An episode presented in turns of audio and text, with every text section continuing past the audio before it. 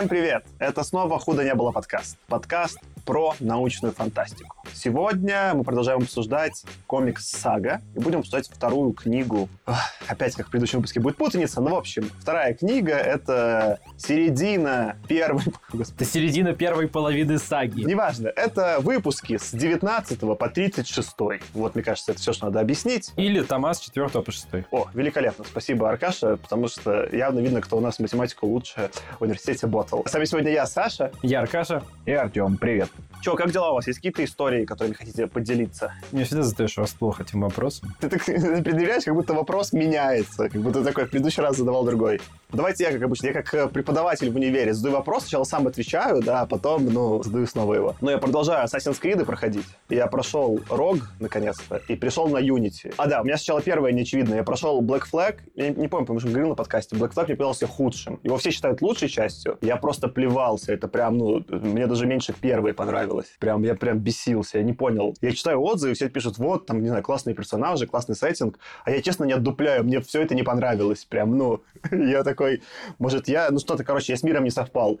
А Unity, наоборот, все гнобили, типа. Я помню, когда, когда вышел, были какие-то баги, и что-то, короче, медиа его загнобило, и я ожидал, что вообще какое-то будет унылое говно. А это пока мне нравится, может, даже больше всего. Это прям на уровне второй части, как Эцио, просто потому что Париж и революция — это очень красивый сеттинг, и мне в целом на все плевать. И я удивился, когда, может, и, может, Киберпанк не говно на самом деле. Я же просто сейчас смотрел эти новости, там все не работает. Ну и как были же такие ролики про Unity, что все не работает, одни баги. Там есть баги, действительно, в смысле, она бажная, но как бы жить можно, ну, типа, не то чтобы я что-то такого... Ну, в смысле, предыдущие части тоже были бажные, не то чтобы это новость. Может, и Киберпанк не такой ужасный. Но потом я подумал, что я был у друга и позырил, как он проходит первый час, и это было так скучно, так что у меня, скорее всего, Киберпанка будут претензии скорее, ну, геймплейные, чем... В общем, Assassin's Creed Unity норм баги все еще есть, играть можно, Париж невероятно красивый. Я захотел после второй части съездить в Италию, сгонял во Флоренцию после, ну, давно, там, 10 лет назад после этого. После этого прям хочется в Париж поехать, так что я так, значит, надо мерить так, какие части Assassin's Creed хорошие, такие, после которых хочется, хочется поехать в город, который был представлен в игре. Неплохо. Слушай, про Киберпанк забагованный, знаешь, мне кажется, и Ведьмак третий, которого там все нахваливают, тех же э, поляков, он, ну, тоже, я так понял, был на старте очень забагованный. Там вот эти классические истории про коня, там, про плотву, плотву, которая на какой-то избе стоит под углом, вот это, ну, этого же было там полно в начале. Или это из Скайрима. Ну, неважно, короче. Нет, плотва была в... Э, все так.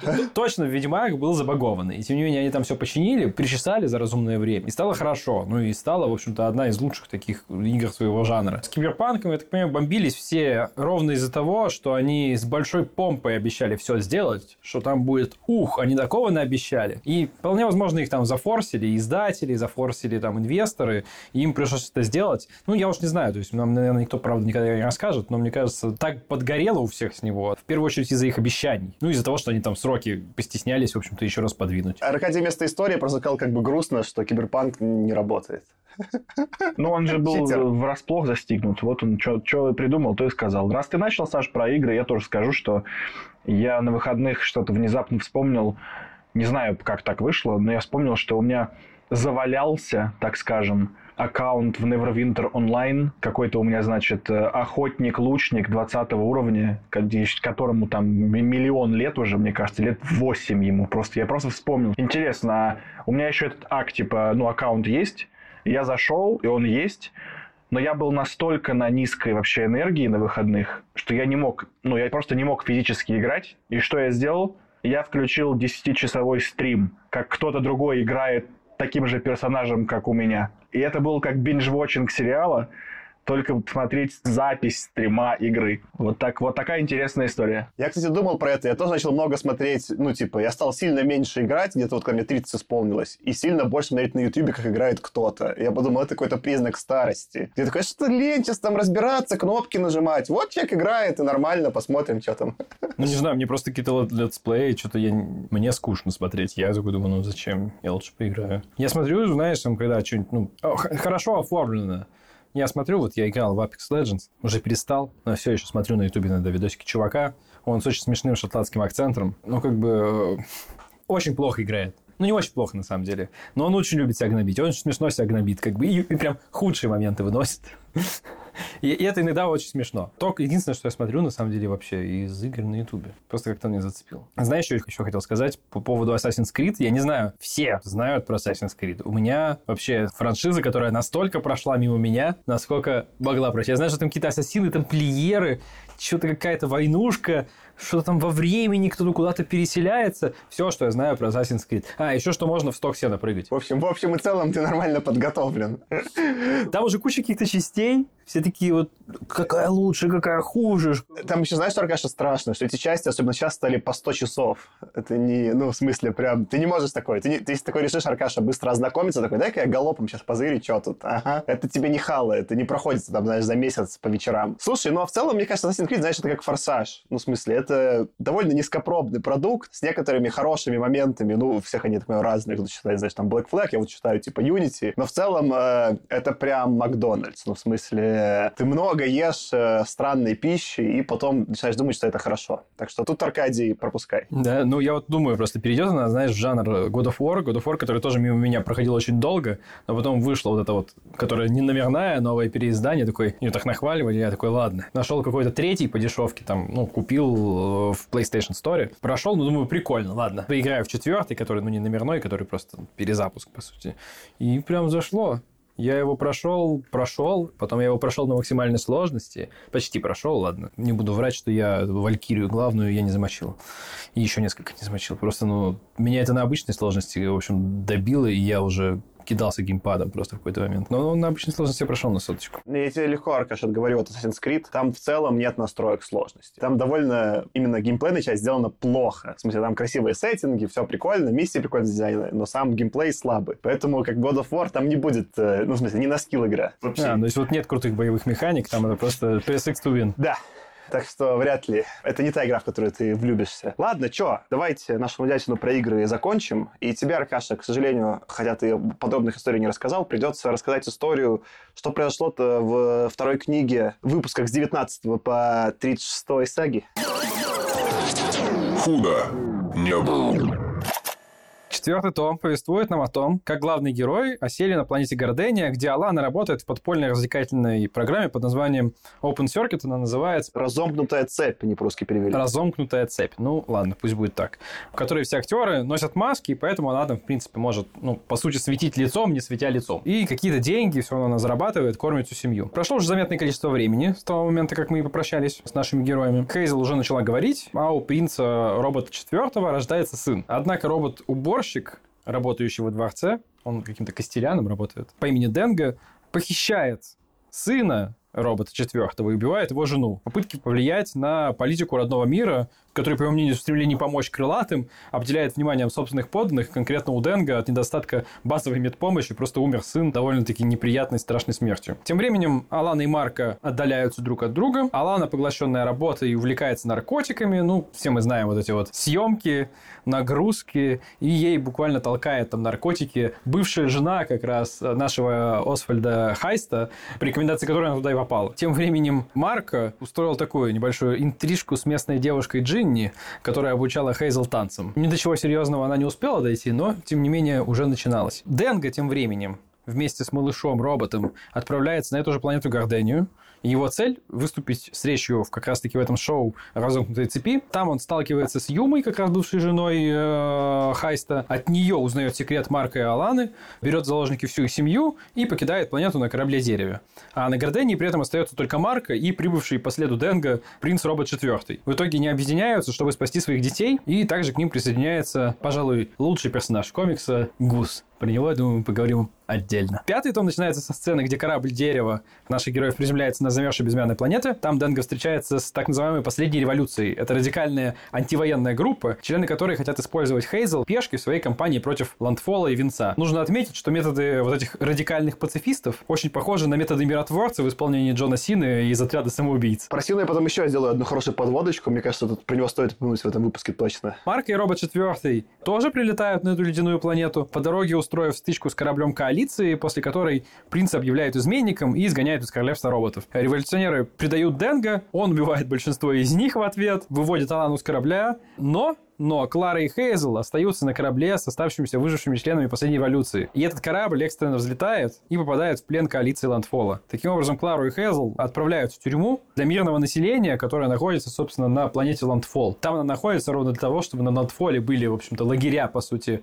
с рогатыми, и никто этот Ландфол не разбомбил лишний раз. Тем временем принц-робот который вот буквально в последний момент нагнал эту компанию, убивает Денга и возвращает своего сына. Параллельно Брент, сестра Воли, или как она в русском переводе была? Марка. Марка. Я не знаю. Ну ладно, пусть будет Марка. Марка еще с Марко. Как бы Ну да, мне тоже это запутало. Ну, мне кажется, бренд это еще можно как этот, как клеймо. Давай будет бренд просто, я буду звать ее бренд. Бренд, сестра Воли, присоединилась к Гвендолин и Софи, чтобы найти эликсир, который, в свою очередь, вылечит ее брата. Но в процессе этого излечения этого эликсира они получали э, довольно странный ингредиент на одной из странных планет. И в итоге бренд была убита довольно нелепо спасая Софи. А Воля, после того, как ему этот эликсир все-таки привезли, приходит в себя, но из-за смерти сестры у него начинает потихонечку ехать крыша.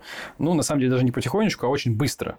Потому что в шестом томе мы видим Алану и Марка, которые вместе уже разыскивают Хейзел и Клару в тюрьме Ландфола. Принц-робот тем временем живет и воспитывает сына Сквайра на одной из планет, сожительствуя на ней с э, лучшими персонажами этого комикса Гусом и Френда. Принц, впрочем, уже называющий себя просто Сир-робот, а не Принц-робот, не ненадолго оставляют эту планету, чтобы помочь Марко и Алане достать Хейзл и Клару. Апшир и Дов, о которых мы на некоторое время забыли, это двое журналистов, возобновляют свое расследование после того, как услышали о смерти Брент, ведь она в свое время их остановила и не дала им его продолжать. Но их ловит воля, выбивает информацию, как найти принца-робота, и все вместе они летят на планету, где оставил своего сын. При этом мы видим, что воля к этому моменту уже ужасно разжирел, и, похоже, немножко кукуха у него поехала. То есть уже совсем даже не немножко. Ну и похоже, что его из фрилансеров уволили, и он занимается совершенно какой-то безумной деятельностью. Постоянно употребляет наркотики, и разговаривает с призраком охоты и, видимо, иногда, как минимум, с призраком своей сестры Брент. Прилетев на планету, где скрывается сын принца-робота, он чуть его не убивает, но по убеждению сестры, воображаемой, он решает все бросить и улететь. Тем временем Апшир и Дов сбегают с корабля воли и остаются вместе со Сквайром ждать возвращения корабля дерева. А, важно сказать, что остановлен. Воля в том числе был героически гусом. Не могу про это промолчать. Марка тем временем спасает Хейзел из тюрьмы с помощью робота. Но Клара отказывается уходить, и вместе, э, вместо нее из тюрьмы сбегает Петрихор, транссексуальная женщина, э, которая там сидела вместе ну, со всей компанией э, рогатых. А Алана в финальной сцене от нее узнает, что на самом деле Алана беременна второй раз. И на этом у нас кончается вторая книга. А вторая часть мыльной оперы. Про Сену просто ты рассказывал, ты вспомнил, как он э, играл, собственно говоря, писмейкера. Я еще про него думал в рамках тоже там форсажа. Он же рестлером был. А по сути, родомкнутая цепь — это чисто же рестлинг. Ну, там даже не стебутся, насколько там тупой сюжет, все время тупая драма. Но важно, что они все в масках дрались. Я думаю, тут как раз-таки связь с миротворцем даже еще сильнее, Аркаш, чем ты предполагал. И это очень похоже. Ну что, давайте мой коронный вопрос. Как вам? Хорошо понравилось. Продолжаю держать внимание. Мне прям хорошо. Эти сотни страниц очень легко уходят. Они, правда, они не оставляют ну, за собой многого.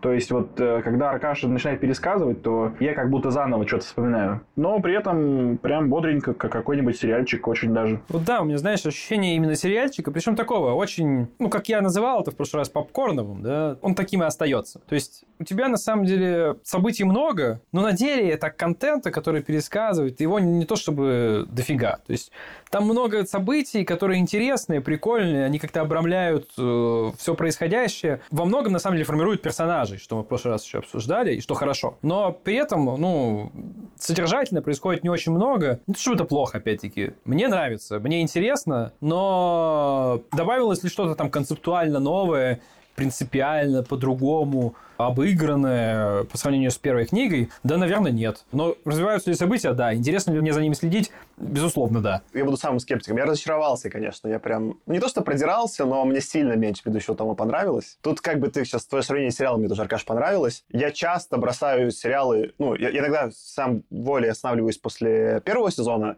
Я начинаю смотреть второй и почти всегда бросаю, потому что когда то же самое начинается по второму кругу и такое более хаотично, ни к чему не идущее, я прям приунываю. Для меня в этой книге... Ну, как бы я уже видел приемы. Такой, вот сейчас будет прием, сейчас будет подводка этой голосом Хейзел, чтобы что-то сказать. Сейчас идут новые персонажи, сейчас этого убьют, потому что нужно драмы побольше. Когда я начинаю видеть, как это собрано, оно, конечно, намного меньше заходит. Это вот то, что я в прошлый раз хвалил, что я какую-то заметил, условно, глубину, да, как э, были использованы темы, то здесь мне это скорее показалось уже приемом, который, о, а кого еще не было? Давайте вспомним. Транссексуалов еще не было. И тут, честно говоря, ну вот появление этой транссексуалки мне показалось супер за уши притянутой. Она там для сюжета ну, я сейчас поговорю, там ее можно обосновать, зачем она нужна для, ну, типа, тематически, да, но в целом уже, ну, прям как-то было грязно. И ты вот, Тёма, в прошлый раз ругался про вот эту сцену. По-моему, по ты ругался, что там была сцена с великаном, которая тебе пошловатой показалась. Не, это я каша. Я ругался. Мне показалось, да и весело, пожалуйста. Вот, я, слушай, я понимаю, ты сейчас про дракона скажешь, да? Да-да-да-да, типа, что вот мне как-то, когда тогда было про этого великана, мне это показалось смешным. А сейчас по дракона, не то, что я расстроился, но это прям было как-то пошловато. Уже, ну, как бы, знаешь, типа, ага, мы так можем. Вот у меня на этот счет есть коммент как раз ровно про транссексуала и про дракона, ну, как бы не как конкретно про них, а как представителей того, что мы видим в целом в этом комиксе. Да, ты прав, что он использует, ну, по сути, продолжение одного и того же приема. А сделаем-ка что-то неожиданное. То, что, по идее, запрещено, как бы, но я это сделаю, потому что я могу. Я вот захочу, я могу. Но я сначала такой тоже, типа, а зачем тут транссексуал? Ну, просто, ну, показали транссексуала в душе. Он же легко, этот персонаж мог быть не транссексуалом. Мог бы. Но он такой, и он такой почему? Потому что в жизни то же самое. Нет никакого обоснования, почему у тебя есть люди-транссексуалы, люди геи. Геи могут быть репортерами, геи могут быть кем угодно. Дракон может э, вытворять бог знает что. Ну, то есть, типа, в жизни тоже нет никакого объяснения ничему. Просто вот ты узнаешь в какой-то момент, что Оказывается, кто-то транссексуал. Есть ли у тебя какое-то объяснение, зачем этот транссексуал в твоей жизни нужен? Нет, просто он тут есть. Но я вот как-то, короче говоря, так это считал, что просто мир настолько многообразен, что его никто не показывает, что он просто так многообразен, без объяснения, почему это надо. А вот этот чувак, Кинт такой, ой, не Кинт, а господи, не, не, вон, Кинт, вон, вон, господи, это у меня эти вьетнамские флешбеки. Смотри, я не то чтобы ругаюсь транссексуала, то потом еще в трансфобии меня обвинят. Я даже зырю много креаторов транссексуалов на YouTube, мне очень нравится нравится. В целом всем рекомендую так сделать. Сейчас это тебя прикольный... обвинят транс трансфилии, поэтому ты тут надо, как это, четкую грань иметь какую-то. Мне нравится, классно. В смысле, смотря их видео, у меня внутренне сложилось ощущение, почему, типа, у некоторых людей есть трансфобия. Ну, то есть, поначалу, когда я не, ну, типа, я не был знаком, когда смотришь, это реально странно. Ну, в смысле, когда ты смотришь на человека, я вижу, что это когда-то был мужчина, ну, в смысле, в теле мужчины. Но вот он по факту чувствует себя женщиной. Поначалу сколько-то минут, мозг такой, действительно, он такой, не, ну, знаешь, как матрица сбоит. Ты такой смотришь и не можешь понять, мне как это воспринимать, как мужчину, как женщину, мозг такой его перекидывает, а потом он в какой-то момент такой нормально обучается, такой, а, так это женщина, и, ну, и все нормально, поехал, типа, и плевать. И я уже не могу, типа, обратно развидеть. Я потом кому-то показывал своим там знакомым, они говорят, ну, тут видно, что вот подбородок очень мужской, а я уже не могу, типа, у меня уже все, все черты лица как женские записались, не могу, ну, в смысле, не могу развидеть. И в этом смысле, вот мне как бы на самом деле философски так транссексуала вопросов нет, там, там было прикольное, ну, не знаю, может, мы это как тему обсудить. Ты, Аркаша, в прошлый раз говорил, что там попкорн, вот в этой книге был попкорн, но одна тема, которую можно немножко пытаться за уши притянуть, что здесь показано, что есть разные, назовем их меньшинства, есть э, черно-белые роботы, я так понял, что они просто ну, стебут их за цвет. Черно-белый. Очень хорошая шутка. Я понял, что просто элита цветная. Да, да, да, да, Ну, а король... Извините, блин, я хочу сказать комикс, но это лучший разворот комикса, когда появляется этот батя, ну, король-король, и он ЖК-панель, и я, у меня была огромная эта делюкс-книга, которая уже как А4, и это разворот на, типа, ну, 2 А4. Это просто... Вот это был прям... Я ржал. Я открыл этот разворот, я ну, чего не ожидал, так это огромного Слушайте, а я, я что-то... Блин, я реально этого не увидел. Я увидел чувака, у которого нет головы, и все. То есть я думаю, я нет, нет. серьезно, все, что я видел, это чувака в каком-то каф... ну, а-ля кафтане там или каком-то монаршем одеянии и без башки. Я такой, типа, странно. Нет, нет, Артем. У них цветность растет, размер э, диагонали со, с этим статусом. Блин, ну просто это реально смешно, потому что это огромный разворот, там, от, э, в кадре этот огромный чувак, и все, что я увидел... Это на фоне, сейчас Саша показывает Артему картинку. Это не картина на фоне Я думал, висит. это картина. Это его голова. Я думал, это картина. Я вообще не понял, что это голова. Господи, я подумал, что это просто ну, показывают вид немножко снизу, и вот там какая-то там картина сзади, а головы нет. Я понимаю, ну типа, не, это король, и я прям дико поржал. Да, это была вторая лучшая шутка э, это из этой книги. Боже. Да-да-да, это, это очень смешно. И это спасало. А тема, которую как бы можно притянуть, что есть много, ну, меньшинств, каких-то групп, групп, которые находятся в очень э, неудачном положении здесь, не знаю, там, транссексуалы, как в нашем мире, или там у них почему-то черно-белые роботы, но при этом, казалось бы, да, как мне может, потому что, может, конечно, у меня есть куча привилегий, да, должно казаться, по идее, что вот если тебя в чем-то ущемляют, должна какая-то появиться эмпатия к другим ущемленным. Но по факту ни в реальном мире, ни в этом комиксе этого не происходит. Там эта транссексуалка ненавидит э, рогатых. Ты ж подумай, да, тут тебя докапывают за то, что у тебя что-то, ну, типа, им не нравится, как у тебя тело и как ты себя воспринимаешь, да, а тут чуваков докапывают, потому что у них там, типа, я не помню, на кого она бесилась, она, наоборот, на крылатых бесилась, на эту жену вырубила, да. Ну, казалось бы, да, не такой длинный философский переход, но как вот в реальном мире тоже там почитаешь, не знаю, там геи в Твиттере срутся с транссексуалами, ты такой, ребят, вы чего? Вы вообще, ну, почти соседи, вы куда? Успокойтесь, вы что? Э, Саш, то, что ты сейчас как пример приводишь, называется пакетное мышление. Когда какие-то проблемы, которые тебе видны, кажутся, что идут в некотором пакете с другими проблемами. То есть, что типа, если у тебя транссексуальная рогатая женщина, то ей также должно почему-то быть важны права других рогатых, хотя у нее своих проблем куча, она может думать только про себя. Ну, или там про только про транссексуалов. Поэтому тут как бы, ну, надо разделять. У всех могут быть очень свои маленькие конкретные проблемки, которые не распространяются больше ни на какие другие. Ну вот это в книге показано прикольно, типа, что э, если что-то брать за настоящую там, философию, похожесть на жизнь, то вот можно сказать, что просто ты описываешь, Аркаша, что тут много как бы просто разнообразия как прием, да? Ну, разнообразие, разнообразие. Если это не делает прикольный сюжет, то типа и нафиг. А вот здесь это как бы, это продвигает и философский сюжет, да, что, ну, да, они все не, не, не, просветление не случается. Все в свои проблемы уткнулись и продолжают всех других мочить. Меня тут, знаете, что немножко в какой-то момент начало беспокоить? Сейчас, ну, возможно, это странно прозвучит. Смотрите, тут постепенно челленджат, э, оспаривают все там какие-то конвенциальные вопросы, которые в культуре сейчас есть, да, там типа планета Секстиллион со всеми возможными там, значит, э, видами секса, наркотики, сексуальное рабство детей, ну, в общем, все, дракон, который сам удовлетворяет себе, ну, все, что можно вот сделать, все сделали. Но почему-то только в одном месте меня триггернуло. Знаете в каком? Когда воля, про волю говорят, что он на героине, и героин позволяет увидеть свою первую любовь. Это же такой маркетинг, господи. Это же прям злобный маркетинг. Ну, типа, не... Ну, то есть, все, все, что до этого было, просто показывали, но не, ну, типа, шоу, but not... Нет, да и шоу, и тел, но просто не маркетили это. Это просто факты. Вот они есть. А это прям Жахни героина и увидишь свою первую любовь. Ну, звучит же, господи. Э, наркотики зло, мы их не распространяем, не употребляем, не рекламируем. Данное сообщение и дальше по тексту. Нет, в общем, не употребляйте наркотики. Построчно. Но тут смешно еще, что они честно при этом говорят, что мало кто подсаживается именно на этот, который жрет воля, потому что худшие отходники на свете. Когда... это, вот это, эта шутка мне понравилась. Просто ты эту тему поднял, интересно, тебя, конечно, триггернуло. Мы тут, конечно, уже будем слово наркота использовать. Я вот в предыдущем эпизоде такой говорил, ну что мы, что мы, наркота, наркота. А тут Брайан Кавон через юму напрямую делает сравнение. Типа он говорит, а что вы не думаете, думаю, что они сериалы смотрят? Да сериалы, ты есть же наркота, только другого вида. Ну, в смысле, и тут уже автор проводит это вот это напрямую параллель, которую я пытался, типа, ну, эту метафору убрать с предыдущего эпизода, каюсь, это было, оказывается, абсолютно бесполезно, но в целом, как бы, сравнение смешное, да. Так, а, Саша, а почему ты так говоришь, сравнение смешное, будто бы это новая мысль о Брэдбери? Да не, не потому, что это новая мысль, но как бы тут ее автор этими же словами использует метафору и как бы слово прям наркота. Mm. Я, Знаешь, даже метафоры так не назовем, ну, метафора. Да, да, типа высказывание.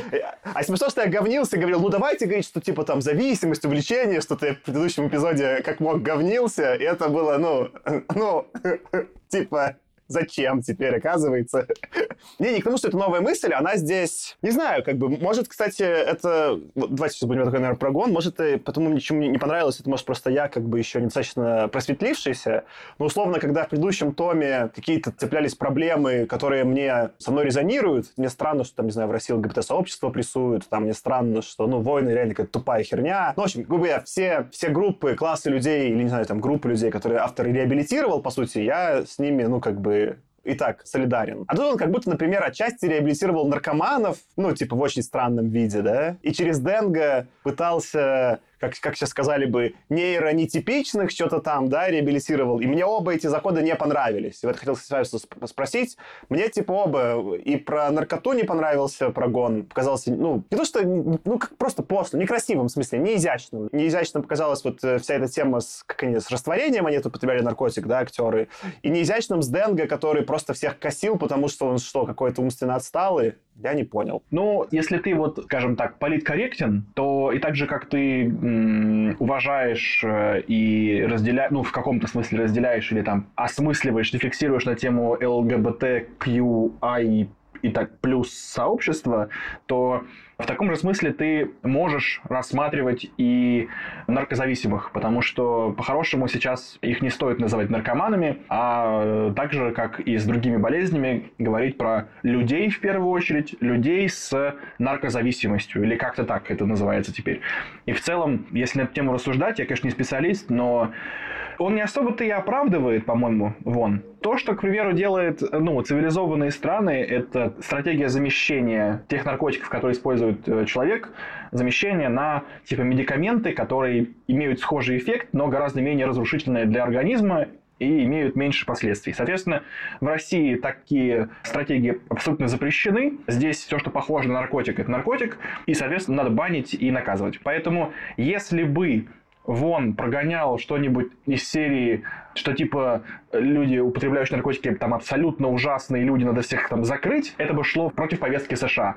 Но зато очень даже вместе с повесткой России. А он как бы ничего не говорит, он просто показывает, да есть и есть, и все. Ну не совсем, он же реабилитирует Юму, там Юма прям торчала сильно, а потом восхитительно обдолбанный пожертвовала собой и спасла всех. А, да, это было. Я специально сделал прогон, что, может быть, это и на самом деле я зря, ну, может быть, зря гоню на Вона, в смысле, что, может быть, мы вскрыли мой консерватизм, да, просто все, что было в предыдущем томе, я считал, ну, очевидно, я с этим был либерально согласен, да. А тут, возможно, затронул темы, про которые у меня не настолько пока, да, там, либо ярко выраженная позиция, либо я, не, не знаю, там, согласен, да, с чем-то, естественно, например, с реабилитацией, и поэтому меня больше это вскрывало. Ну, не знаю, кстати, поэтому к вам вопрос, как вам заходило. Мне больше всего про транссексуалов и про наркотики скорее просто... Ну, безвкусно мне это показалось. Меня вот прям вырубило только про Денга. Я помню, что я когда первый раз читал этот комикс 10 лет назад, мы добрались, на самом деле, очень мало. Вот я, я чуть-чуть вторую книгу только прочитал, получается, в первый раз. Я прям бросил, когда Денга появляется, мне прям вот, ну, этот сторилайн показался неинтересным. Ну, вот такой, типа, по сути, Денга супер кровожадный чувак, ну да, типа, ну какой-то, знаешь, как Ленин, что-то жил очень бедно, потом устроил какие-то очень кровожадные истории, всех поубивал, а потом что-то прозрел. То ли это, вот, не знаю, для меня слишком с этим, да, из-за того, что я живу таки в постсоветском контексте это как-то слишком триггерит, чтобы такой персонаж считать позитивным. То ли просто там этого арка была прописана так себе, и поэтому, ну, когда его грохнули, ну и, и ладно, что он исчез. Не знаю, как вам? Ну, мне, мне вот как бы с Денга именно из э, этими, с, с очень чуваками, этими, как они, ну, короче, эти, которые полу... Революционеры? Революционеры, да, вот мне с ними прям что-то подгорело. Но насчет Денга у меня четкая была параллель с, ну, кажется, что это тоже достаточно остро социальная современная американская тема. Вот эти вот шутинги, когда какой-то человек э, просто берет оружие и идет э, отстаивать свою точку зрения, убивая людей где-нибудь там в школах или вот, ну, то есть что-то там захватывает, кого-то стреляет. У меня было ощущение, что вот это вот отстаивание своей правды с оружием, вот у меня вот, грубо говоря, арка этого персонажа, она мне, вот, мне про вот эту социальную проблему США напомнила, потому что я не могу не думать про социальные проблемы США, когда читаю комикс. Ну, то есть все вот эти а запреты, про которые э, говорит Вон и показывает, что все это норм, он это делает зачем-то, чтобы вот как бы говорить, да вообще-то все норм. Ну, для меня так. А Денги для меня было олицетворением вот этого вот возьму шотган, пойду, значит, э, доказывать свою какую-нибудь правоту. Ну, наверное, не совсем про школу шутинги правильно, сколько... Ну, там же был этот килдозер, чувак, который там за правду свою на этом построил что-то там. Ну, Бульдозер крушил все. Да, на килдозер. Может быть, еще сколько-то похоже. Мне кажется, шутинги, это, это Артем, ну, совершенно другая история. Когда ты идешь пострелять в школу, где ты знаешь, что не будет никого, кто может это остановить, и будет куча беззащитных людей, и ты идешь с целью пострелять. Без какой-то, на самом деле... Ну, то есть там есть какая-то за этим идея, но неважно. То есть твоя цель поубивать больше людей. У него не было цели поубивать там просто как можно больше людей. У Денга была необходимость. Он целенаправленно убил кучу охранников. То есть знаешь, перестрелять кучу людей там, я не знаю, в защищенном там э, деньгохранилище, где куча охранников с оружием, да, и перестрелять в школе, это две совершенно разные истории, требующие совершенно разного уровня планирования, подготовки и осознанности. Нет, ты прав, ты прав, тут, тут я согласен. Поэтому с Денго, мне кажется, знаешь, что больше всего покоробило? То, что это чувак какой-то идейный, идейный. Он долго очень вынашивал, планировал всю эту историю. Он устроился сюда на работу. Это сложная, спланированная акция. То есть он не дурак. И после этого он идет на какое-то конкретное телешоу и говорит, давайте я на телешоу просто речь скажу. В этот момент мне показалось, что за фигня происходит сейчас. После того, как он устроил суперсложную, спланированную какую-то акцию по политическое убийство на самом деле, политическое похищение, казалось, что дальше у него никакого плана нет, и он начал просто хаотически метаться. То есть, а давайте я а, а на телешоу поеду. А на телешоу не получилось. А давайте каких-то странных революционеров, короче, возьму, которые сами по себе тоже, я с тобой согласен, какие-то были очень странные. То есть, ну, понятно, я не знаю, там, пытается, не пытается он нарисовать какую-то картину вот этих безумных революционеров, которым лишь бы поубивать кого-нибудь, такое ощущение, а не ни с какой войной они бороться не собираются, просто не хотят быть на чьей-то стороне, и им своей стороной хочется быть. Ну, ладно, окей, но я не понял, зачем это было здесь, и как-то это было немножко, ну, странновато. Я немного в защиту Темы. Я бы не связывал напрямую с трагедиями там в Америке, когда шутинги были в школах. Все-таки другой жанр. Но это скорее тоже про контекст, что, не знаю, в России, к счастью, нет шутингов. Ну, в смысле, мы не живем с недельными новостями, что кто-то кого-то пострелял. В Америке другое регулирование оружия, и там такие новости уже просто обыденность. И в этом смысле, конечно, Брайан Вон отражает... Видишь, я скорее поэтому Денга сразу вспоминаю какого-то Ленина, у меня только такие отсылки, знаешь, про кровопролитие. В Америке это все очень вот свежее, прям вот, вот за окном происходит. Не знаю, ну да, какая-то повесточка, которая, может, просто мне была не актуальная. Ну, в общем, мне, мне показалось это неконсистентным история с Денго. Ну, потому что я себе построил какую-то в голове картину, что это за персонаж. После вот этой вот долгой истории, по тому, как он скрывался и попал на службу в Королевский дворец, а после этого показалось, ах, вот он какой. У него был все это время секрет, и он планировал все, и на самом деле не планировал, а просто вот так. Но это было прям странно. Я не знаю. Мне показалось, что какое-то у меня не сложилось поведение этого персонажа там до момента, э, собственно, убийства и после. Ну, это, кстати, может связано еще... Ну, вот, когда я в своей голове думал, почему мне меньше понравилось. Этот комикс на серьезных щах, он скорее, типа... Он хотя и смешной, но больше драматичный. И вот этот э, том, ну, эта книга, в смысле, была еще меньше... Ну, шуток было меньше, драмы было больше. И это для меня ухудшало восприятие. Ты вот, э, Тёма, до записи говорил, что это похоже чем-то на, типа, на Рик и Морти, где был с драконом тоже этот э, эпизод. И в Рике и Морти там все заведомо на, ну, типа, смешных щах. Ну, там все просто обстебывается. Поэтому, когда там какая-то невероятная пошлость, она не так, ну, не так выбивается, да, она типа... Ну, ты понимаешь, что это все шутки ради, да? Это только ради гэга. И когда ты все время такой, типа, на ржаче, то, ну, гэги тебе полегче заходят. А когда, ну, есть какое-то такое, не знаю, там, вот что-то повествование, там, э, бренд, то все, там, Софи, все такое, типа, ну, не на суперсерьезных щах, но на таких, ну, на более серьезных щах. И тут такая хопа, прям пошлость, да, как бы, она немного для меня, ну, типа, разрывала, вот, как бы, ну, вырывала, такое, я только понимал, что я читаю сейчас комикс Брайана Кавона, а я не хочу, я хочу, типа, погрузиться в повествование. Причем причем странно, для меня было дополнительно странно. То есть, когда вот э, сцена, про которую ты говоришь, там, про дракона, реально ее невозможно нормально текстом писать, чтобы, ну, короче, мерзкая сцена, ну, ладно, просто сцена эротического характера, где дракон сам себя удовлетворяет. Кстати, ты можешь говорить мерзкая, там же в допликах были всякие другие обложки, и там один художник говорит специально, типа, он читает этот комикс, типа, ну, оперы, что-то еще и мерзким. И он там нарисовал э, спящего гуса, который, представляете, как он стоит на каком-то огромном члене, ну, да, типа, да, как да. герой Конана. Но... Типа, что мерзкость — это часть ДНК этого комикса, хотим мы того или нет. Прям, ну, слово мерзкое очень в тему. Что я хотел как раз про эту последнюю часть комикса, где вот как и в прошлом томе было текстовое какое-то, ну, аля, не, ну, не интервью, а статья или что-то там, в общем, колонка, которую написал Вон, и он как раз там говорит, что, ну, прям показывает, типа, Лина, я вот прям сказал сценаристу, что, или там художнице, давай вот у нас в сцене там дракон, который будет сам себя удовлетворять. И она через 15, через 5 минут пришла вот с этим наброском. То есть он это прям заранее запланировал, ему показался это настолько прикольным, видимо, что он решил это еще и в эту финальную, в этот эпилог целой книги включить. То есть настолько ему нравилась эта идея, ее смелость или что-то. То есть, ну, там столько было смелых идей до этого, но он именно эту и этот набросок показал в конце, как будто бы это как бы... А это самое безвкусное. Там, ради, можно уточню, это была не Фиона Степлс, которая рисовала этот комикс. Он, видишь, потом, когда он, когда он просил еще вот, типа, сделать для галереи, Он говорит, только не пошлые выбери, и Герла какая-то выбрала и прислала ему именно, типа, этого дракона еще новый, типа, рисунок. Меня здесь больше покоробило не конкретно вот эта сцена, когда дракон сам у себя, простите, отсасывает, как бы, да. Я скажу это прямо. Ну, что, Артем, я не знаю, ходишь вокруг да около. Мы теперь точно 18 плюс подкаст. Я как мог скрывался. Там же еще эта история к не так долго он подводит. То есть он говорит, что сначала им нужен секретный ингредиент для эликсира, который они так долго забывают. Секретным ингредиентом является сперма этого дракона. Потом они находят какого-то дракона. Оказывается, они находят только драконих. Там только в обычных там болотах живут только девочки и один мужик, который ой-ой-ой какой-то странный и живет один на горе. То есть это так долго к этому подводится, что потом пошутить ха, а вот он сам у себя лежит и отсасывает там. Шутка. Я не знаю, мне показалось, ну не само по себе, само по себе действительно пошлость, часть этого комикса, Саша сказал правильно, но то, как долго эта шутка строилась, мне показалось странно, ну слишком как-то вот чего? Неужели так долго к такой простой и плоской шутке подводили? А ты, ты же любишь, знаешь, типа сложные истории, которые долго к чему-то ведут, и потом развязка, а тут тебе на, вот такая тебе развязка.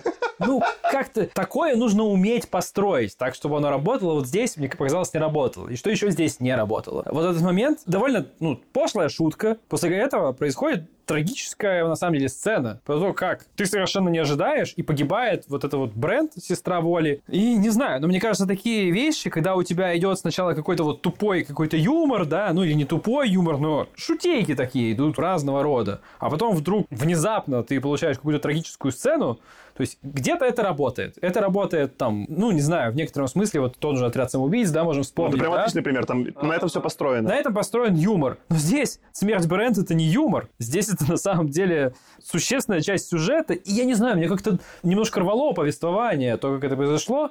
Что-то как-то у меня, не знаю, вот не очень сложилось. Тем не менее, общее впечатление от происходящего не было порвано. Но конкретно вот этот момент, эта сцена мне вот в первую очередь поэтому не понравилось. Я тут хочу продолжить твою мысль. Мне кажется, вот ты правильно все сказал. Вот если взять некую шкалу, шкалу драматических смертей, драматических событий, и вот на одной шкале у тебя будет, предположим, Рик и Морти, где, ну, кто-то там может умереть, но вот эта вот тупая шутка, она будет еще более тупая. Там еще и будут подмигивать тебе. Подмигивать типа, да, а это драконихи. Уинк-уинк. А они... Тут мужиков нет. Уинк-уинк. Он один там странный. И потом вот он такой странный. Барам-парам-пам. Это вот на одной шкале, да, и ты тогда, когда потом кто-то умирает в этой сцене, такой думаешь, ну и ставок не было, всем пофигу, поржем на другом конце шкалы. Может быть, Мартин, да, с песней «Льда и пламени», где, да, всех персонажей убивают, но там нет шуток. Это как бы, ну, практически там, но это просто драма. Всех убили. Очень, ну, как бы, убили твоих персонажей, которых ты любил. Очень ну, грустно иногда бывает, да. А вот между вот этим, короче, мне кажется, вон себя тут не нашел. Потому что одновременно и подмигивать с тупой шуткой, ну, да, тупой, на мой взгляд, и делать, э, ну, типа, серьезные убийства персонажей, как бы одновременно в одной практически странице я не знаю как, но мне кажется, не получилось тоже. Но в целом, видите, он своей цели достигнул. Мы уже 10 минут обсуждаем э, дрочку дракона, так что это стало все тема эпизода. Это про марку у меня к вам будет вопрос, про бренд. Мне показалось, что это самая дешевая смерть, ну, без относительно того, в каких она обстоятельствах произошла, забудем про это. Когда другие персонажи умирали, да, какой-то с ней был уже нарратив, что их было или жалко, или это было шокирующе. Их смерть была развлекательной. Понимаешь, это звучит плохо, но в смысле, она была для нарратива удачной, да, как, как выбор. С Маркой она для меня как персонаж не состоялась. Мне было на нее пофиг примерно, ну, как и на Денга. Вот было две тут большие смерти, Денга и Марка. На Денга, ну, там хоть какая-то была попытка этого редемпшн, как-то арки, ну, типа арки искупления, что он все-таки такой ради сына. Ну, там хоть что-то, короче. Ну, с натяжкой, но... Они там устроили какой-то обман ожиданий, когда и у Аланы, и у Марка есть повод его сейчас убить, и вот он стоит на коленях, беззащитный, и они такие, нет, мы больше не такие, несмотря на то, что даже Марка за несколько выпусков до этого говорил, я найду там этого говнюка, который украл моего ребенка, и просто там ему оторву башку, они его прощают, и тут приходит принц-робот четвертый, ну я не скажу, что неожиданно. Вот я не могу сказать, что это произошло неожиданно. Хайста убили неожиданно. Да. Это действительно было неожиданно. И там в некоторая такая аналогия с «Игрой престолов», там, да, с э, «Песней льда и пламени» можно было провести. Там действительно персонаж, которого мы начали знакомиться, и уже как бы начали хорошо знакомиться, и мы думали, что долго вместе как бы еще посмотрим что-то там, за ним последим, последим, хопа, и он разошелся и такой, о, ничего себе. А тут вообще этого не было. Тут, ну, да. Ну вот ты нормально сказал, что с Денго хотя бы какие-то были наметки чего-то там, да, а с Марком реально было пофиг. Она функцию выполняла такая, это мой брат, поэтому что-то я куда-то поеду. Я похожу, понудю, а потом умру. Ну да, пожалуйста. Еще обидно, знаешь, что ее смерть была точно такой же такой функцией, двигающий сюжет, вот вот, чтобы у Воли окончательно крыша поехала. Ну, как-то это немножко вот действительно тоже чуть дешево было. То есть в первом первой книге такого было меньше. Там не, не могу сказать, что такого не было, но как-то поизящнее сюжет двигался в первой. При этом поправка, дисклеймер. Мне во второй книге все равно за сюжетом до сих пор интересно следить и интересно, что будет дальше. Но, но движущие силы сюжета во второй книге уже, не знаю, как-то вот я такой, не пятерочку, а четверочку им ставлю за, за дизайн движущих сил сюжета. Я не знаю.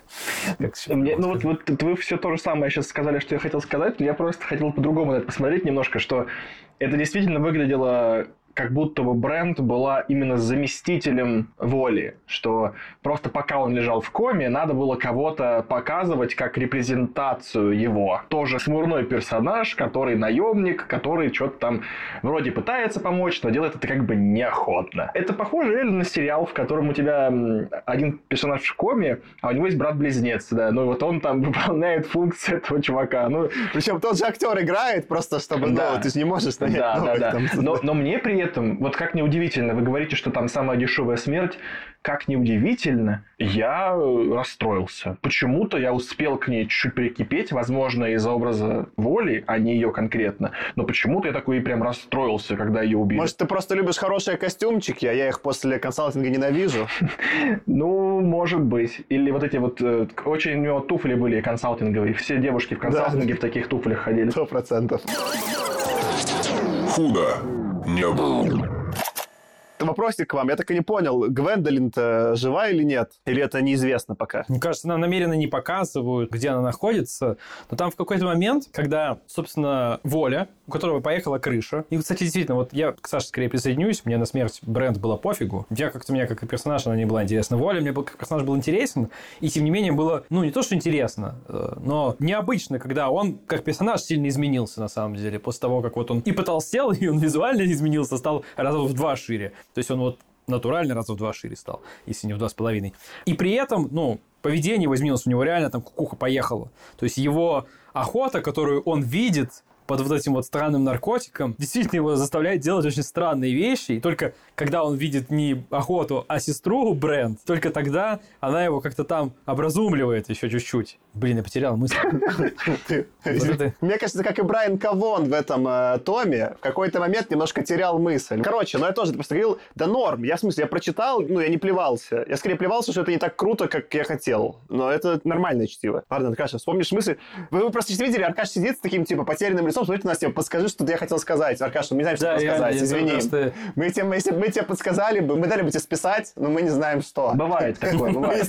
Ну вот, я вот что хочу сказать, что помните, мы читали про людей X, Powers of Ten, House of X? Hoxpox. Да, Hoxpox. При том, что были все персонажи, ну там почти все персонажи мне известны и знакомы хорошо. При том, что это мои там любимые персонажи, просто как вот в рамках лора, да, мне просто нравятся эти, вот эти все мутанты, супергерои, бла-бла-бла. Мне было далеко не так интересно читать. Даже в половину так увлекательно, как не увлекательно сейчас. Ты прав, Саш, что приемы, которые он использует, начали начали повторяться. Тут опять надо отметить, что вы читаете первый комикс Брайана Кавона, ну, да. а я читаю его шестой комикс. Поэтому как бы у меня насмотренность на приемы больше, я понимаю, что а, вот что ты собираешься сделать, потому что ты так уже делал на моих глазах много раз. Когда это читаешь первый раз, наверняка это, ну, то есть один сезон versus 20. Конечно, к 20 сезону ты такой уже, но я понимаю, что будет. Mm. Ну вот, короче, вот этот вот э, экшон и заковыки, которые он делает, они пусть не претендуют на какой-то там Оскар комиксовый, как он там называется, я забыл, неважно. Премия Айснера. Айснера, да. Хотя почему не претендует?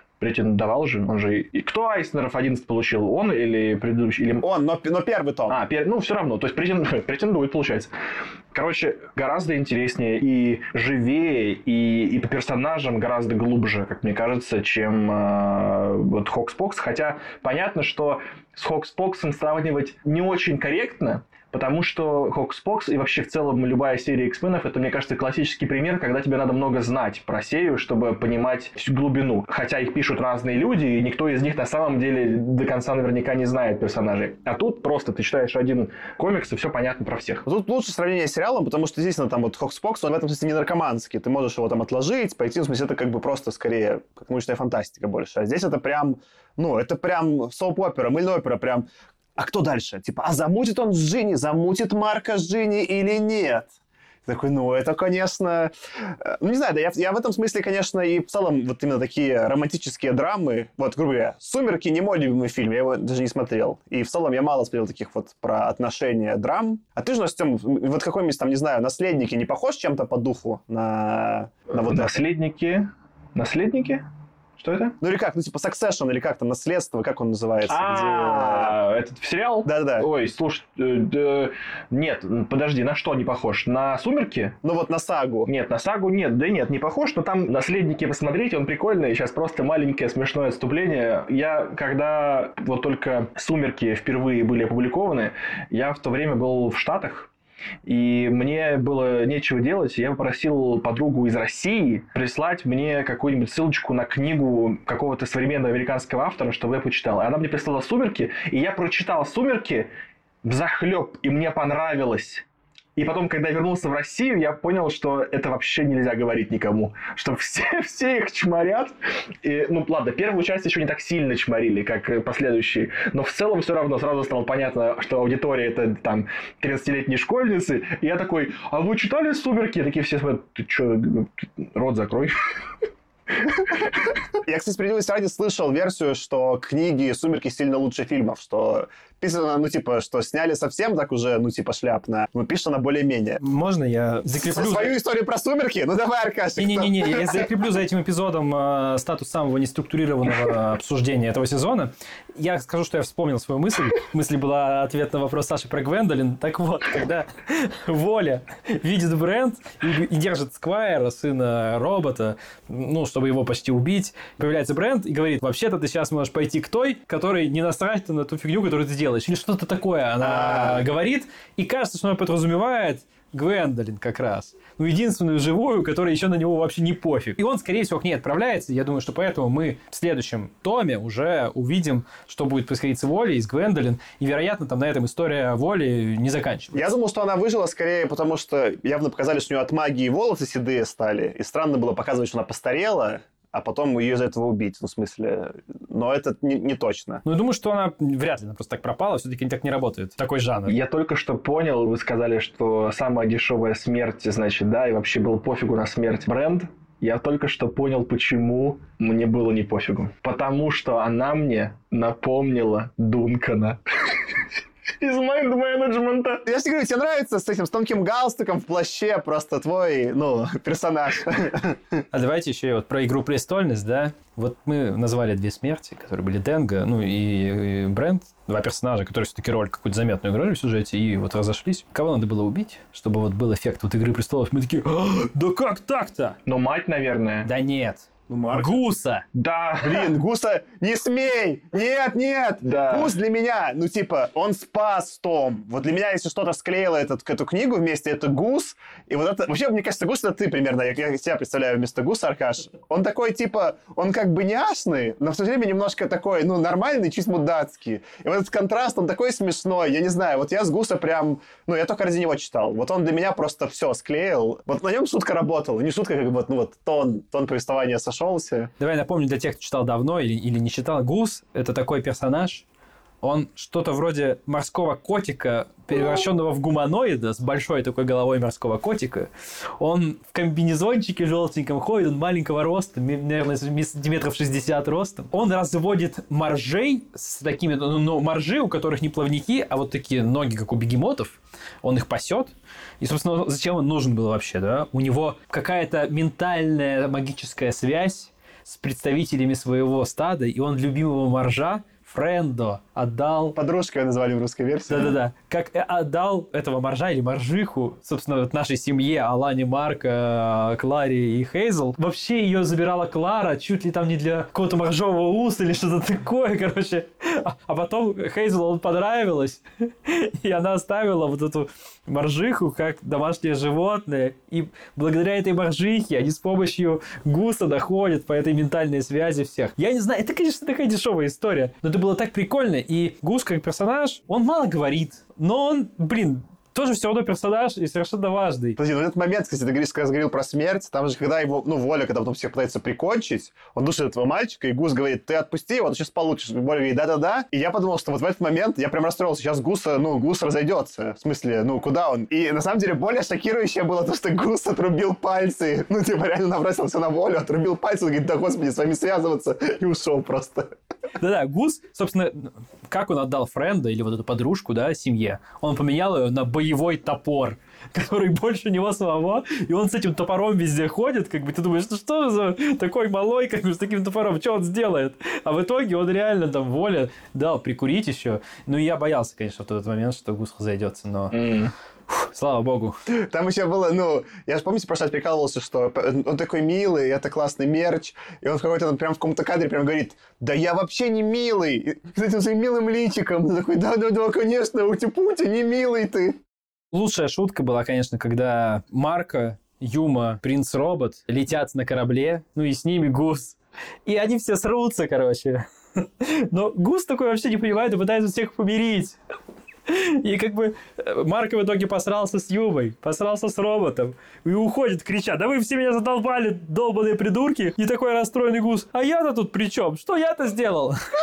Я не знаю, я... Я тоже ржал, это Я ржал, это был один из лучших моментов, один из самых смешных. Он как-то умудряется, он каких-то на вид незначимых персонажей сделать, которые все равно цепляют. Ну, конечно же, тут, может быть, работает просто вот эта вот милота, да? Он няшный. Что тут скажешь? Как бы он намеренно сделан очень няшным, мимимишным. Ну, блин. Ну да, по сути, это котик в желтой кепочке, ну, как бы шапочке. Естественно, это мило. Вот, но иногда как бы это работает, не знаю, все равно не так, как здесь. При этом прикольно, что, ну, хорошо, значит, морской котик там или кто он э, в желтой курточке и в шапочке, ну, это понятно, почему мило. Но как может быть милый девочка-привидение с половиной туловищем и вываливающимися кишками? Это сложнее. Это реально сложнее сделать, но у него получается. Я знаю, что хотел сказать? Ты, ты вот напомнил мне про Френдо, про подружку, про моржиху на бегемотчих ногах. Я, короче, реально думаю, что у них есть какая-то, знаете, там внутренний прикол в этом комиксе. У них есть некая рулетка вещей, которые нужно рандомно вставлять в комикс. Что я имею в виду? У меня было несколько раз уже в этом комиксе, когда меня почему-то удивлял пол существа, про которое идет речь. С Френдо я по дефолту подумал, что это морж, а не моржиха. С Гаргулией, которая начальница была в этом шоу, что была шоураннером или кем-то там она была, в котором снималась э, Алана, тоже казалось, что это какой-то мужик, а это тоже была женщина. И не было ощущения, что они, знаешь, просто крутят рулетку и такие, сейчас будет трансвестит, Сейчас будет, назовем этого мужчину женщиной. Сейчас, ну, то есть, как будто они просто рандомно это делают. Ну, я записал в записях, типа, что они, как бы, знаешь, собрали это, ну, какое-то левацко-либеральное бинго. Что еще осталось? Просто не понимаю, нас ждет третья книга. Что еще осталось? В смысле, ну, куда уже? Значит, типа любой микс э, расы, гендера, вида животного, социальной роли, типа, замешано. Что? Как, ну, Смотрите, еще раз удивителен. Посмотрим. Я, знаете, что еще хотел отметить? Помните, мы в прошлый раз обсуждали, что в первой книге там была проблема с тем, что грудь изобразили голую практически на обложки, и, мол, кому-то это не понравилось. Ну, что не хотели сдавать и так далее. Мне кажется, в том числе поэтому... Ну, и первая книга начиналась с момента, когда рождается Хейзел, и нам показывают, ну, Хейзел, знаешь, ребенка держит, да, обычно показывают такую картинку, ну, прям уже чистенький ребенок, а он специально, намеренно показывает, вот, вот, ну, такую некоторую грязность процесса. Да, да? было в сценарии прям написано, где он говорит, типа, прям там все фоточки, родов, что давайте немножечко как бы мило и грязно, ну да. Ну, он решил, что этого недостаточно, и надо всех все больше шокировать, поэтому второй том, вторую книгу, точнее, он начинает с момента родов тоже. И с момента родов маленького вот этого сына принца-робота, причем, ну, я не буду детально описывать, потому что тут уже даже я не буду детально описывать, но она еще более откровенная, чем Что там просто, ну, нарисована вагина, из которой робот рождается, что ну, такого? Да-да-да. Мне кажется, он с каждой книгой пытается вот первой сценой еще больше шокировать. Мне теперь даже интересно, что будет в третьей. Я еще пока не посмотрел. Я, кстати, сцена родов вообще, вот это мне прям, ну, это нормально. Не знаю, это почему-то не показалось, это окей. Я даже не понял, что какая-то особенная. Я теперь по фактам понимаю, что она должна быть шокирующая. Ну, в смысле, вот, ну, пока ты про это не сказал, Аркаш, я не подумал. Видишь, смешно, да, как-то странно в мозгу настроено, что, что шокирующее, что нет. Очень тупо. Нет, так видите, это же, возможно, расчет, что... Ты же говорил, Саш, что Вон все очень ну, наперед рассчитывает, что вот он как раз тестит, ну, проверяет границы. Смог бы он показать роды Аланы вот так же, как он показал роды робота? Наверное, нет. Не знаю. Мне кажется, что нет. А робота смог, потому что есть некоторая, ну вот, деассоциация какая-то. Это как, грубо говоря, помните, когда Джим Керри рождался из носорога? Это тоже мерзкая сцена, очень но, справедливости ну, ради. она смешная, и она вообще как бы в кино, в прокате. Подожди, а ты смотрел ее взрослым? Смотрел ее взрослым? Да. В детстве это понятно, что смешная? А, ну хорошо. Да, да, господи, это полный абсурд. Ну, в смысле, все, что делает Джим Керри, ну, когда он играет абсурдные роли, это, это доведено до абсолюта, поэтому там у меня не было никаких там коннотаций с чем-то. Раз начал про абсурд, я хотел просто этот маленький тоже фактик втащить, что... Ну, они в русской версии ругаются матом, но как-то, мне кажется, в английской, я, правда, не читал, скажите, мне кажется, они прям в английской на полную ругаются матом, ну, да. а в русской они переводят матерно, ну, типа, чуть сдержанно. Там такие смешные ругательства были, я не все из них э, назову, некоторые сделаю похожими, чтобы было понятно. А до, например, там было... А можно сказать, что есть слово бляха, в смысле, как мы сейчас скажем бляха, как, ну, то, что на ремне бляха, да? Там была бляха-муха, и там было «идрите вас за ногу». И я подумал, что это такие ругательства, ну, вот я такое ни от кого не слышал, кроме как своего дедушки. Это прям, ну, это реально на, на два поколения назад. Так это, а прикинь, если бы это было как в анекдоте, там, типа, жеванный крот, щука, брат. Вот это все уже, понимаешь, это уже наше с тобой поколение. Это условно там какие-то Кураж Бомбей там пытались переводить и сделали такие, типа, нематерные. Но вот именно такие формулировки, это вот прям, я дедушка своего представляю, он так мог бы ругнуться. И меня почему-то это дико доставляло, что откуда переводчика вот этот... Э, ну, может, они тоже обходят, типа, что хотя и 18 плюс написано на комиксе, может, их могут там тоже прижать немного, и такие, мы как бы, мы матерно, но не совсем матерно переведем. Ну, не знаю, мне это смешно очень было. Ну ладно, проядрить твою я могу сказать даже в целом. Я редко, наверное, использую, но не могу сказать, что это вне моего лексикона. Бляха-муха, наверное, вряд ли. Ну, это вот прям, ну, как-то ядрить твою дивизию, ну, это прям такое, ну, это не знаю, ну, детковское немного. Ядрит ну, я, я с любовью. Ну, да. Ну, видишь, зато у нас в библиотеках не банят эту книгу. Ну, может быть, да. Кстати, я не знаю, может, ну, в английской версии вы читали, там просто обычные маты. Да, обычные совершенно. Если сейчас вспоминать такие странноватые моменты, мне запомнилось, что у Апшера и Допфа газета была, вот я не знаю, я поленился проверять. Это иврит был или нет? Мне показалось, что иврит, но это какой-то прикол, да. Да, то есть я даже не понял, к чему это, почему они... Ну, ладно. Ну, на иврите так на иврите.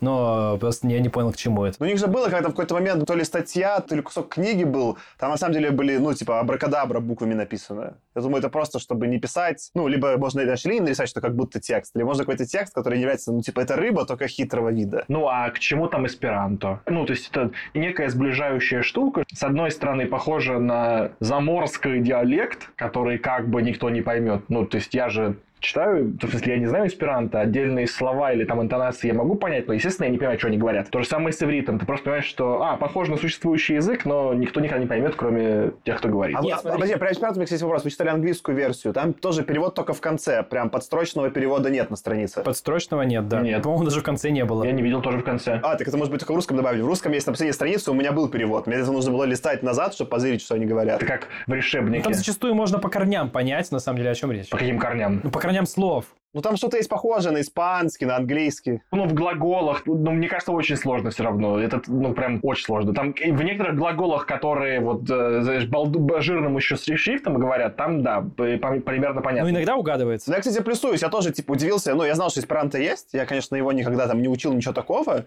Но я слышал, что он специально не заимствовали из европейских языков. И я думал, ну, например, ну, там, в испанском я много чего понимаю. Он прям, ну, реально простой, очень понятный. Там, и английский я знаю, и чуть немецкий знаю.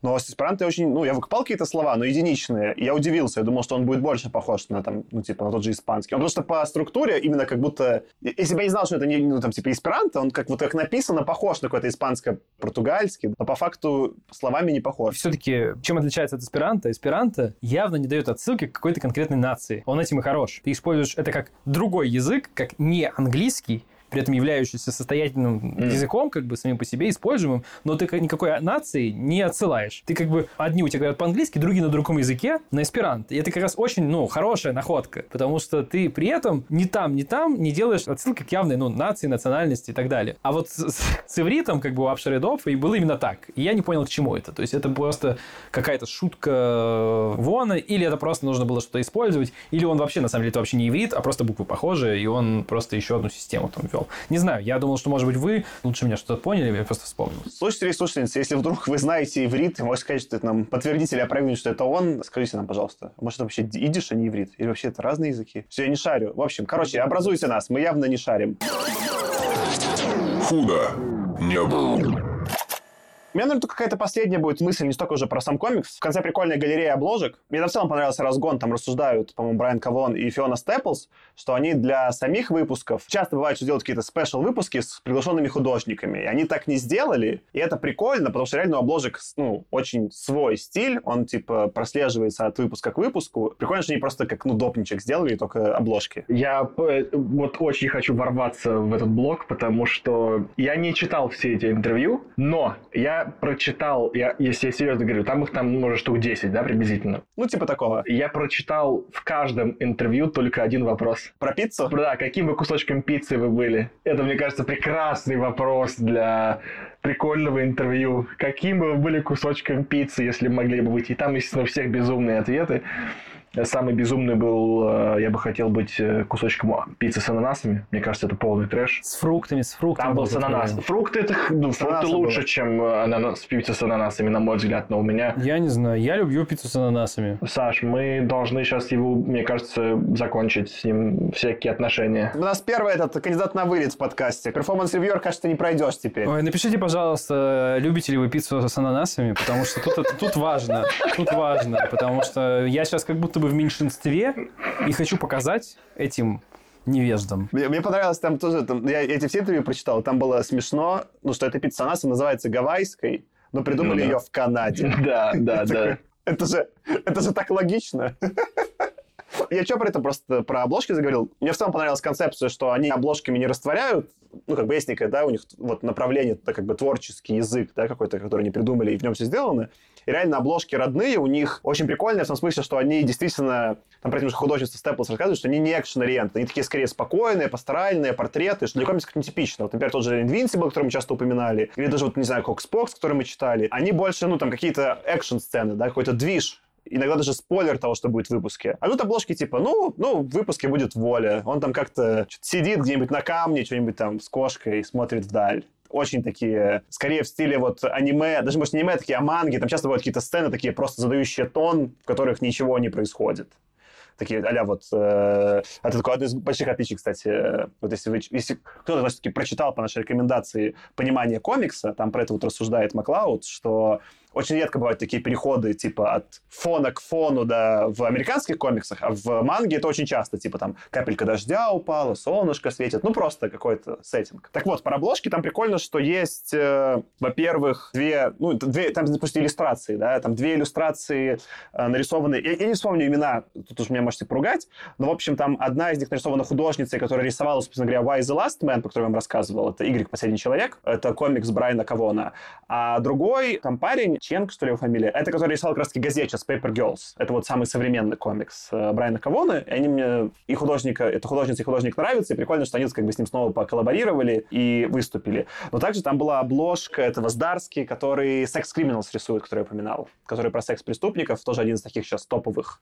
Ну, была такая топовая серия Image. Никого же, кого же, а кого на кого на. Согласен. И здесь, наконец-то, в конце выпуска я закрываю свой баланс глупых шуток, которые обязательно должны присутствовать в каждом эпизоде. Пожалуйста, я, я сделал, я сделал.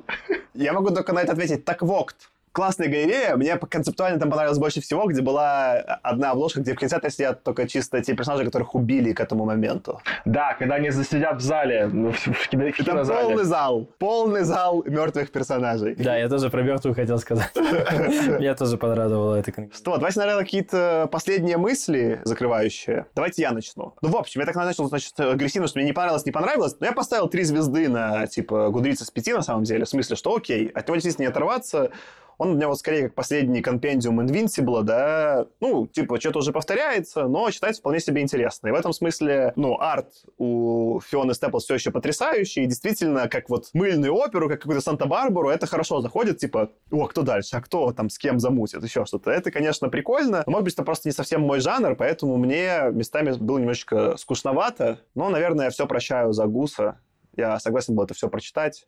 Прощаю Денга, прощаю Марку, все за Гуса, потому что он ни разу не миленький, конечно, но такой миленький. Ну, я тут, наверное, тебе подпою, только э, в целом, действительно, там, три из пяти звездочек я как бы примерно тоже поставил. Мы немножко тут ноем, как всегда, жалуемся тут, да? На деле это ничего плохого, просто скорее у нас зажидание завышенное. Как всегда, Аркаш, ты ноешь. Я обычно стараюсь не ныть. А в итоге получается, что все мы ноем. У нас ожидания немножко завышенные, потому что все-таки мы выбрали какие-то такие самые, наверное, ну, одни из самых громких релизов комиксов там, десятилетия, как нам показалось, которые можно было отнести к жанру научной фантастики. И когда ты такой планку высоко ставишь, да, такую, ну, ты хочешь увидеть, что вау, прям круто. И мы придираемся уже такие, ну, это не соответствует званию дома высокой культуры и быта. Но а на деле это, ну, это очень высокого уровня, на самом деле, история, которая в целом интересно читается, и да, они без минусов, но как бы все, они без минусов, идеальных там комиксов, я не знаю, ну не видел. То есть они все как бы с каким-то плюсом, с каким-то минусом. Так что я советую всем, если кто-то вдруг не читал. Если вдруг вы послушали два эпизода подкаста, где мы заспойлерили уже 36 выпусков, самое время начать. Да, можно на самом деле, вообще работает нормальная тема вы откладываете, а потом года через два вообще уже что забыли, что там было, нормально заходит. Я так Invincible всего перечитал, и вообще нормально было. Да я даже больше скажу, тут такая плотность событий, и мы так непонятно говорим и не структурированы, что можно и прямо сейчас читать, и нормально будет. Я уверен в этом. Так, что я скажу? Я скажу, что я вообще не ною. Мне все нравится. Мне очень нравится все. И я вот сейчас, пока мы говорили, понял, что парадоксальным образом в этом комиксе, который, очевидно, заявляется как менее глубокий, чем Mind Management, мне персонажи гораздо роднее и интереснее. Ладно, роднее хрен знает, но интереснее точно. Мне интересно за ними следить. И, и вот в этом парадокс, что с одной стороны этот комикс не пытается ничего вот прям сделать сверх из того, что заявлено, а это экшон и веселуха с некоторой толикой драмы, большой иногда. Но при этом получается гораздо как бы вот с этим вот этим вот безумным колесом репрезентации, которое раскручивается просто и такой, а, а вот сейчас будет дракон, который, а сейчас трансвестит в душе, и мы это покажем покажем. А-а-а!